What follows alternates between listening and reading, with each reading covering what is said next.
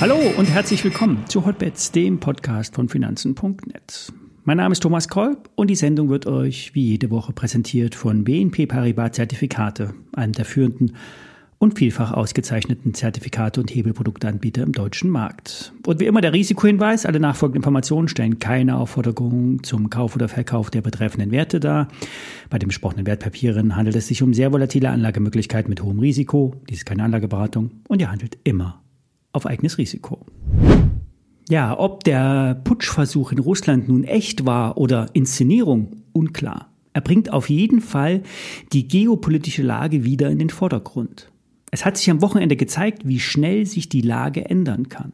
Zum Glück hat die Russland-Rebellion keine Turbulenzen an den Finanzmärkten ausgelöst. Doch die Gesamtlage ist wackelig. Der DAX wird noch in dem Bereich von 15.700 gehalten. Exakt 17 Mal hat der deutsche Leitindex hier Halt gemacht.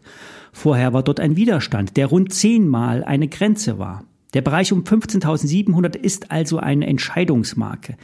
Kippt der DAX darunter und drehen auch dann die gleitenden Durchschnitte nach unten weg, dann wird es kritisch. Bei 15.000 gibt es dann einen Halt. Bei 14.800 wird ein Ziel prognostiziert. Das sind 1000 Punkte niedriger als bisher.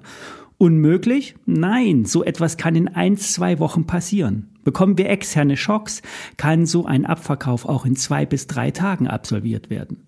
Das soll euch nur sagen, dass man das Marktrisiko nicht unterschätzen darf. Die Volatilität ist auf einem extrem niedrigen Niveau. Die bleibt da nicht ewig. Wird der Bereich um 15.700 gerissen auf Schlusskursbasis, war es das mit neuen Allzeithochs im Sommer, wage ich jetzt mal zu behaupten. Garantien gibt's aber wie immer keine. Die derzeit laufenden Discount-Puts aus den Vorwochen sind im Gewinn, zumindest beim DAX und beim S&P 500. Der Nasdaq Discount Put hängt noch fest. Der Nasdaq 100 wird immer noch durch die Top 7 oben gehalten. Microsoft, Apple, Google, Meta, Nvidia, Amazon und Tesla. Es gibt neue Kursziele der Analysten von Morgan Stanley. Die sagen zu Nvidia Kursziel 500. Tesla soll nach Meinung eines anderen Analystenhauses bei 1500 Dollar stehen bis 2030. So ein Quatsch. Das sollte darauf, darauf sollte man auf keinen Fall hören, also bei Tesla-Kurszielen. Ja, die Techs sind immer noch long. Der Trend ist intakt, bis er gebrochen wird. Ein antizyklischer Short Trade ist extrem gefährlich. Ich habe noch einen Apple Put im Depot Basis 202 Dollar, Hebel 11. Apple hat am Freitag ein neues Allzeithoch gemacht und im Zusammenhang mit dem Abdriften der Märkte könnte es aber belastend auf die Apple wirken.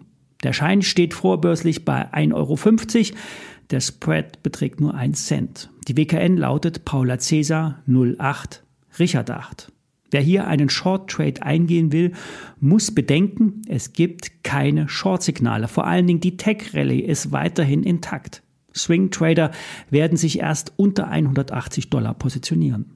Der Stop sollte hier beim KO gewählt sein. Dementsprechend sollte auch die Positionsgröße ein Totalverlustrisiko entsprechen. Das sind bei einem 300 Euro, beim anderen 1000 Euro. Je nachdem, wer ein kleines Depot hat, darf nur wenig riskieren, nicht gierig werden. Ebenfalls nicht zu empfehlen ist bei den ausgebombten Werten wie Vonovia einzusteigen. Die Charttechnik mahnt zur Vorsicht. Neue Allzeittiefs könnten anstehen. 15 Euro und darunter.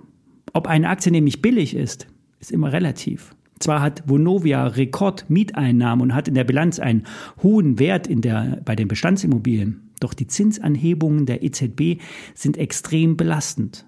In der Wohnungsbranche muss viel Fremdkapital auf wenig Eigenkapital aufgenommen werden. Die Kredite beruhen alle auf einer hohen Bewertung der Immobilien. Diese wird allerdings auf Durchschnittswerten ermittelt. Die Bewertung wird nicht am Markt durch Angebot und Nachfrage bemessen, sondern aus Durchschnittswerten pro Quadratmeter. Die Mieteinnahmen und deren Steigerungspotenzial sprechen zwar für einen stetigen Cashflow, doch wenn die Banken eine höhere Eigenkapitalhinterlegung fordern, wird es eng. Dann müsste eine Kapitalerhöhung kommen. Auf dem derzeitigen äh, Kursniveau undenkbar? Nein, so ist es nicht. Die Aktionäre sind die Letzten in der Futterkette. Hier wird keine Rücksicht genommen. Eher muss Vonovia Geld in die energetische Sanierung stoppen, stopfen oder darf die Mieter nicht übermäßig belasten. Zwar ist eine Enteignung auch nur ein Wunschdenken der Linken, doch ein Investment in Vonovia-Aktien ist Stand heute sehr risikobelastet. Soweit für heute. Ich melde mich Mittwoch wieder. Alles Gute.